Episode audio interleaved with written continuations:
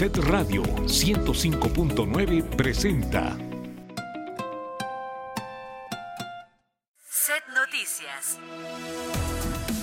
Oportuno. Verás. Confiable. Set Noticias. La voz de Puebla. Cerca de ti. Set Noticias.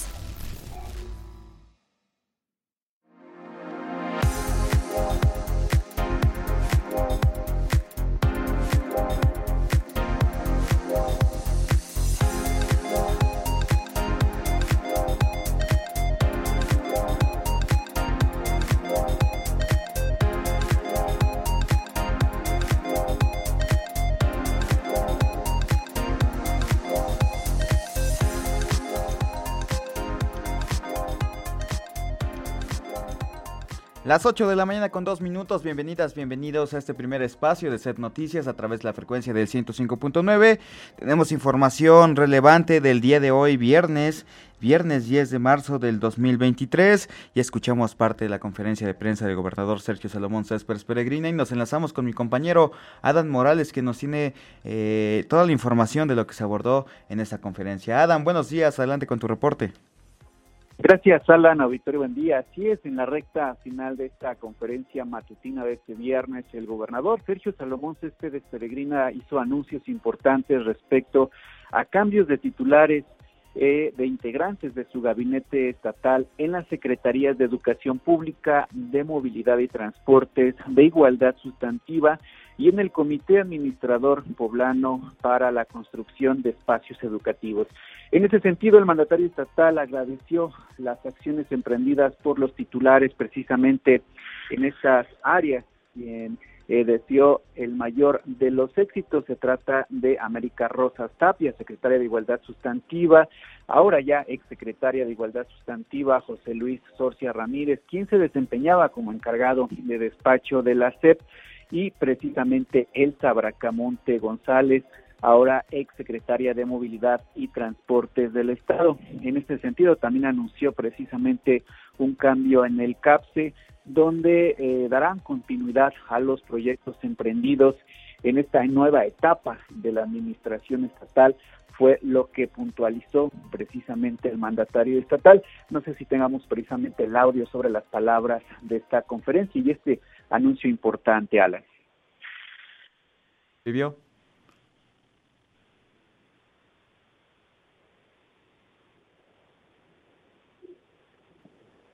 Escuchemos parte de lo que comentó el gobernador Sergio Salomón durante la conferencia de prensa acerca de estos Navarro Sequeiro, a la Secretaría de Igualdad Sustantiva, a la Secretaría de Educación Isabel Merlo Talavera, sí, a la Secretaría de Movilidad Omar Álvarez Arronte y a CAPSE a Manuel Alberto Cruz González. Quiero pedirles a todos ustedes que hagan un trabajo comedido, transparente, de acuerdo a lo que requieren los poblados y las pobladas y que esto les permita dejar huella. Ahí está Adam, parte de lo que se vivió.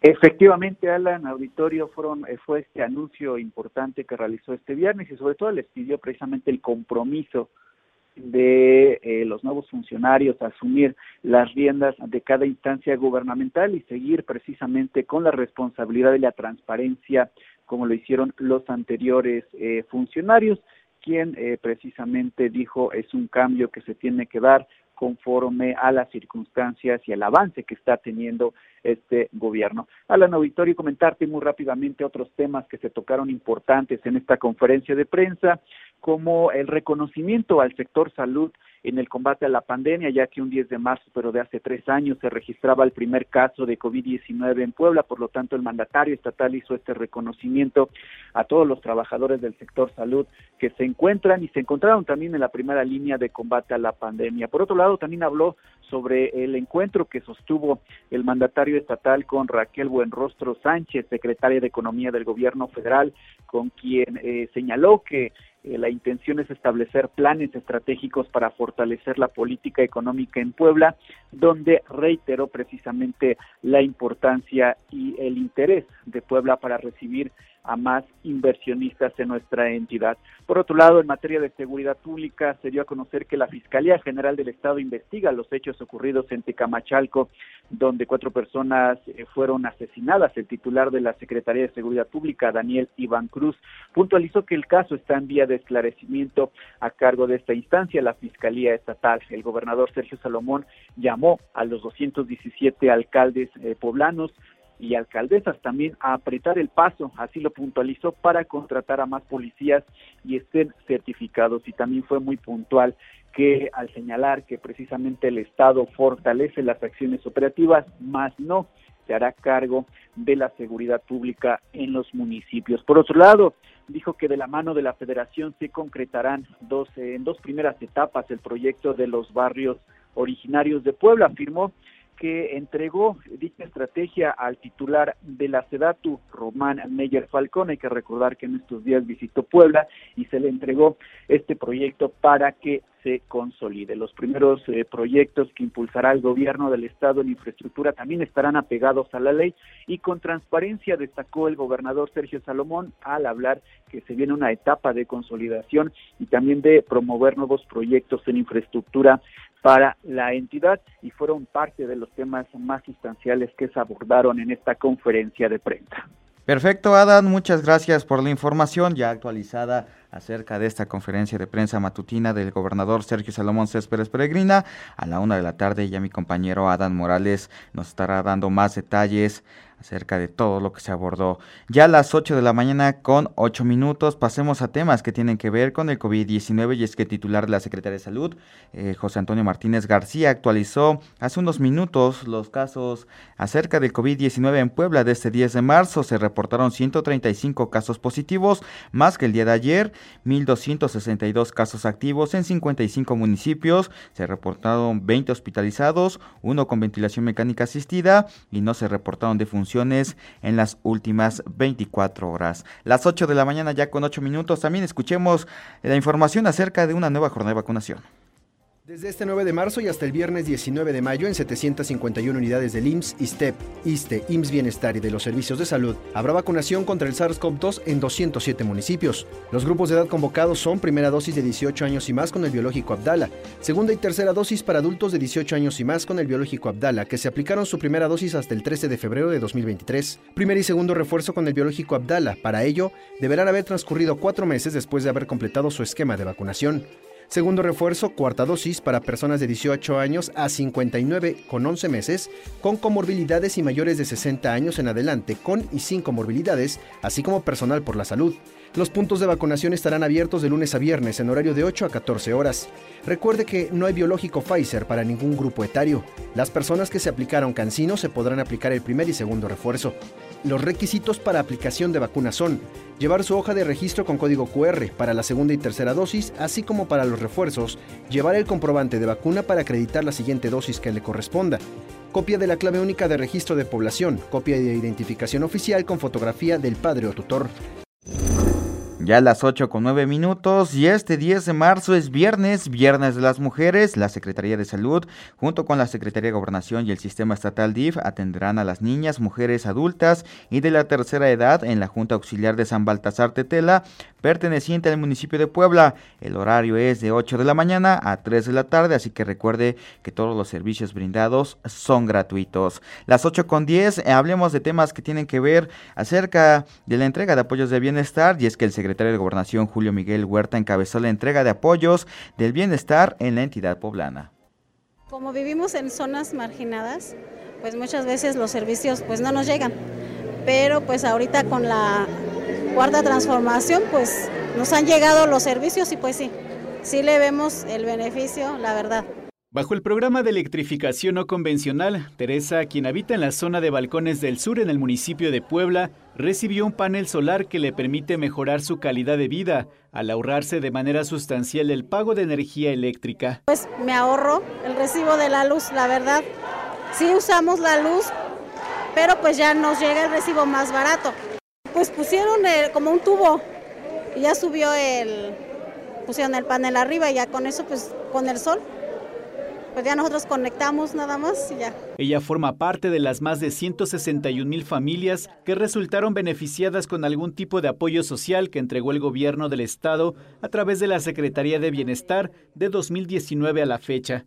Producto lácteo, vivienda progresiva, pisos, calentadores solares y estufas ecológicas son otras acciones que promueven autoridades estatales en zonas consideradas de vulnerabilidad. Recibí estufa ecológica, está muy práctica, muy padre y pues muchas gracias por el apoyo que nos han brindado el gobierno. Este utensilio contribuye a disminuir el consumo de leña y protege la salud de las personas porque el humo ya no se dispersa al interior de las viviendas pues a veces hacemos que tortillas o cualquier cosa, entonces pues, este, pues sí salía mucho el humo.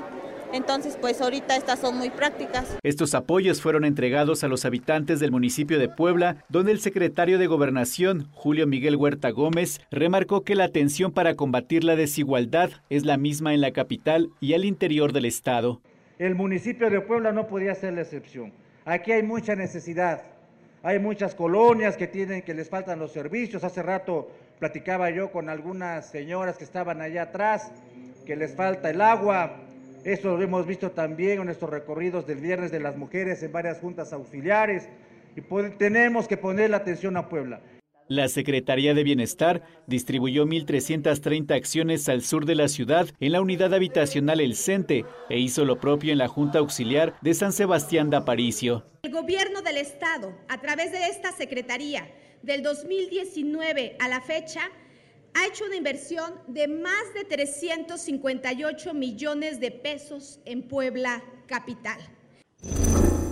Las 8 con 13 minutos y ponga atención, si a su, casa llegan presuntos gestores ofreciéndole apoyos sociales, puede denunciarlos. La Secretaría de Bienestar, Lizeth Sánchez, informó que durante 2022 la dependencia estatal documentó cinco casos en Amozoc donde varias mujeres resultaron defraudadas al entregar dinero a cambio de apoyos. Escuchemos parte de lo que comentó la Secretaría de Bienestar del Estado, Lizeth Sánchez García.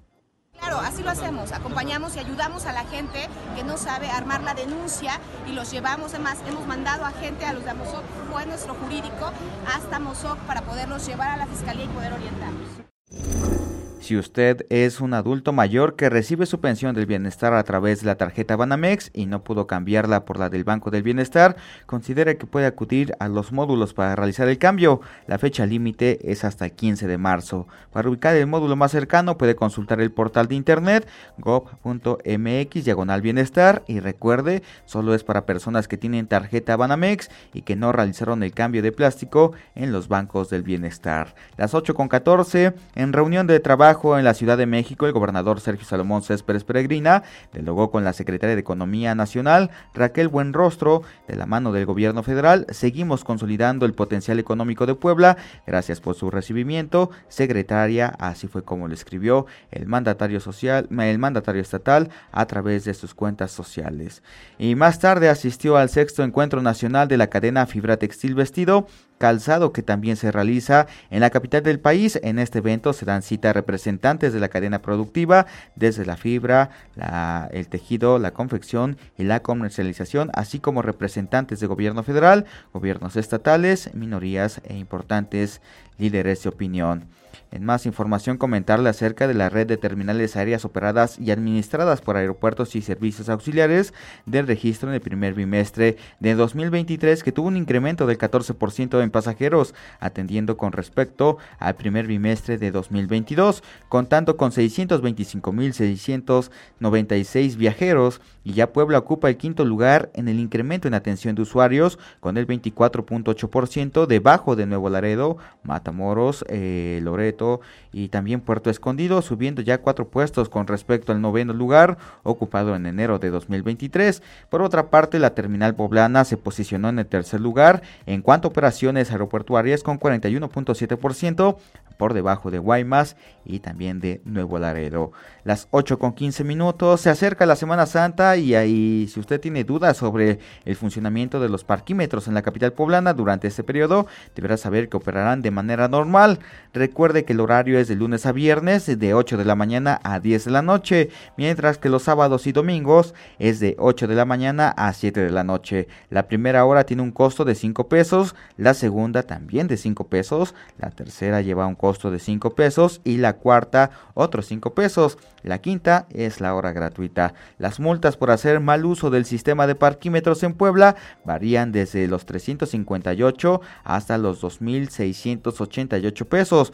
Por ejemplo, estacionarse en dos lugares al mismo tiempo es de 358 a 537 pesos. El exceder el tiempo de uso prolongado va a una multa de 358 a 537 pesos. El no registrar el vehículo con la aplicación al momento de estacionarse lleva una multa de 358 pesos a 537 pesos. Y si el auto estacionado no tiene las placas, la multa va de 392 a 2688 y el traslado del vehículo al corralón municipal va de 528 a 885 pesos. Ya a las 8 con 17, el Tribunal Federal ordenó restituir a Hermundo Jacobo Molina como secretario ejecutivo del Instituto Nacional Electoral. Argumentó que fue electo para el periodo de febrero de 2020 a febrero de 2026. Si bien esa suspensión provisional permite al funcionario retomar el cargo como secretario ejecutivo del INE, aún falta por llevarse a cabo una audiencia inicial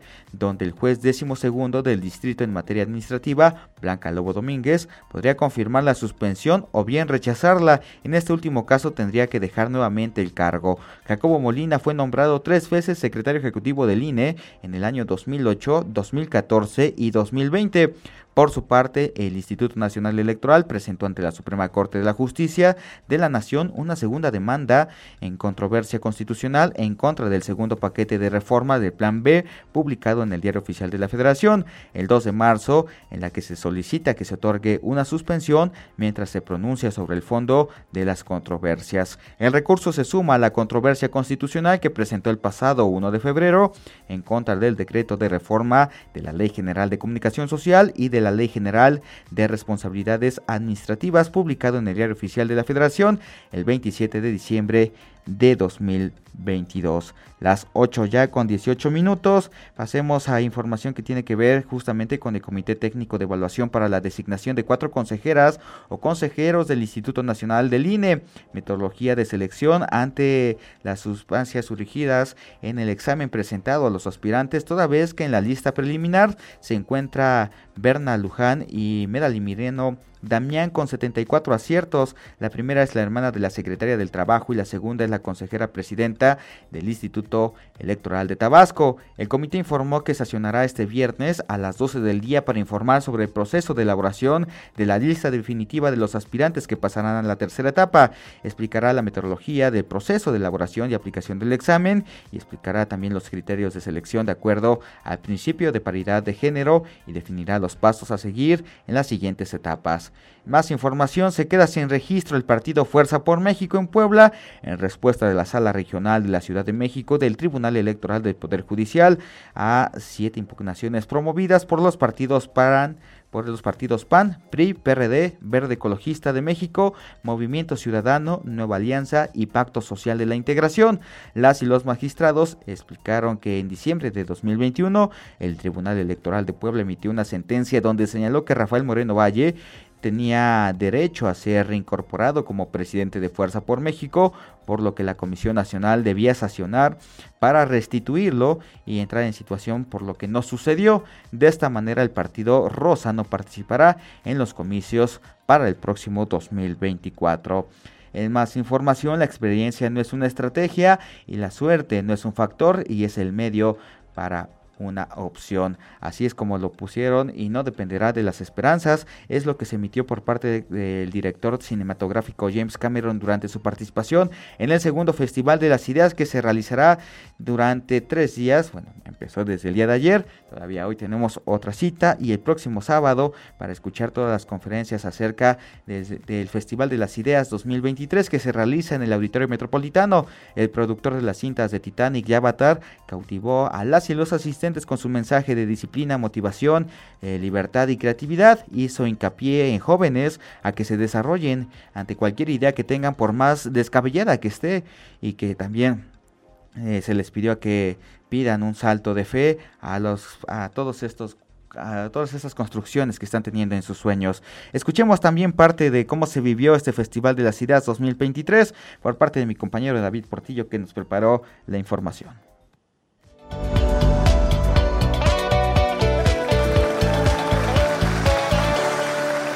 Llegaron las mentes más brillantes del mundo a Puebla. El Festival de las Ideas 2023 reunió personajes como James Cameron, Daniel Feinberg, Saru Berley, Félix Hernández, entre otros. El Auditorio Metropolitano es la sede donde miles de personas presenciaron cómo cada uno de las y los conferencistas vencieron sus miedos para trascender en el mundo.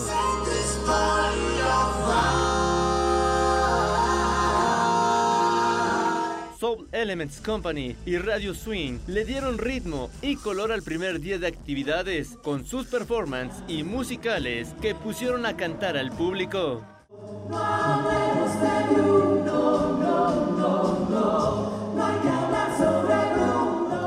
Daniel Feinberg, directora de fotografía de estudios Pixar y que está nominada al Oscar el próximo domingo, inspiró a mujeres poniendo de ejemplo que no hay imposibles para trascender en cualquier industria.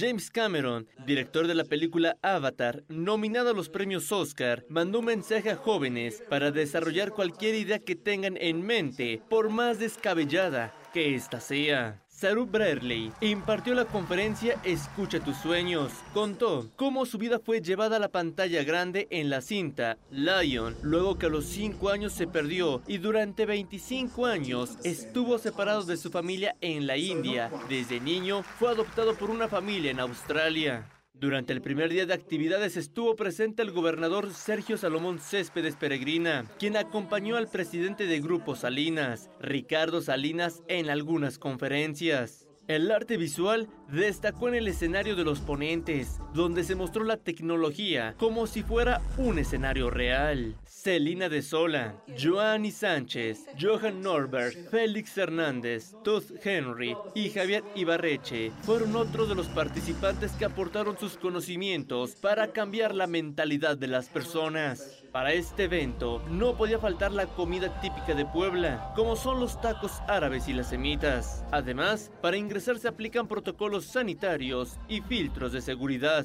En las imágenes, Osvaldo Aguilar. Las 8 con 23 minutos, ahí está la información de mi compañero David Portillo. Todavía está tiempo usted de acercarse al Metropolitano, al Auditorio Metropolitano para disfrutar del Festival de las Ideas 2023.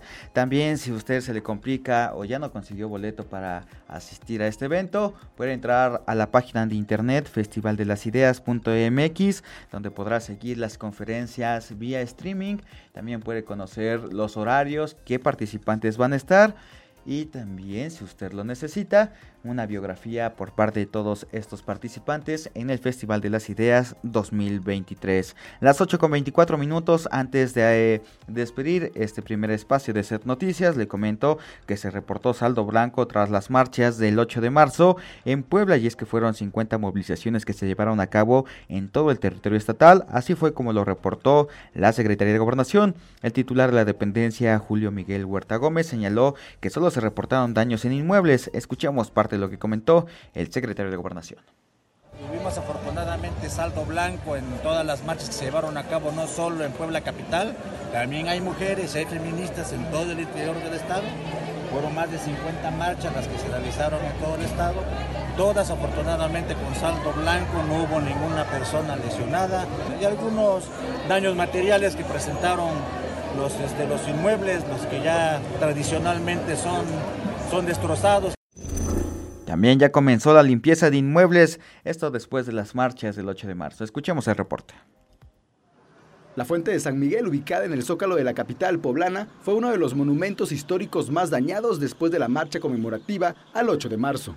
A los ángeles custodios que sostienen la pileta les quitaron los brazos. La estructura fue desportillada, con martillos, y por si esto fuera poco, luce grafiteada en su totalidad. Este jueves, trabajadores del municipio y la gerencia del centro iniciaron con los trabajos para remover la pintura. Pero no fue el único punto. La fachada de la catedral también fue rociada de pintura en spray. En la Casa Consistorial, la Secretaría de Turismo y el Palacio de Justicia también se realizaron acciones de limpieza.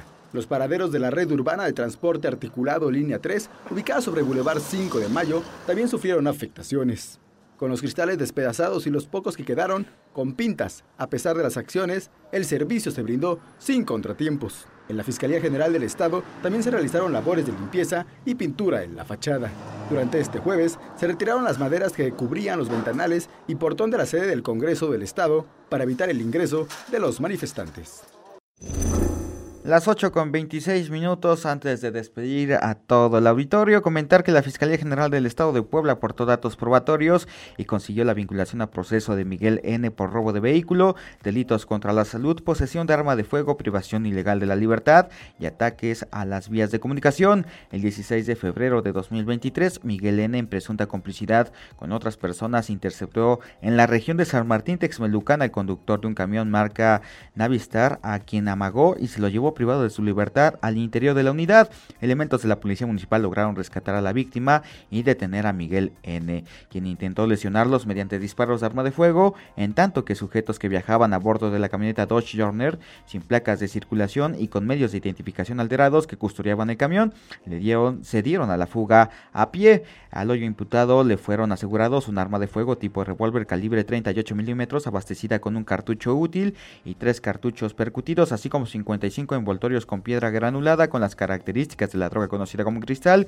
y un objeto electrónico con antenas. Una vez puesto a disposición de la gente del Ministerio Público, exhibió en audiencia datos de prueba que permitieron obtener la vinculación a proceso de Miguel N., quien deberá permanecer en prisión preventiva justificada como medida cautelar.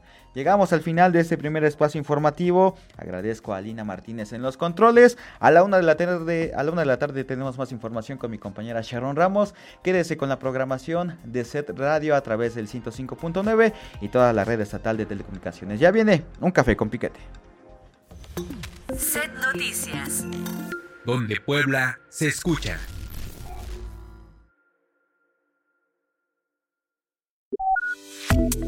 Set Radio 105.9 presentó.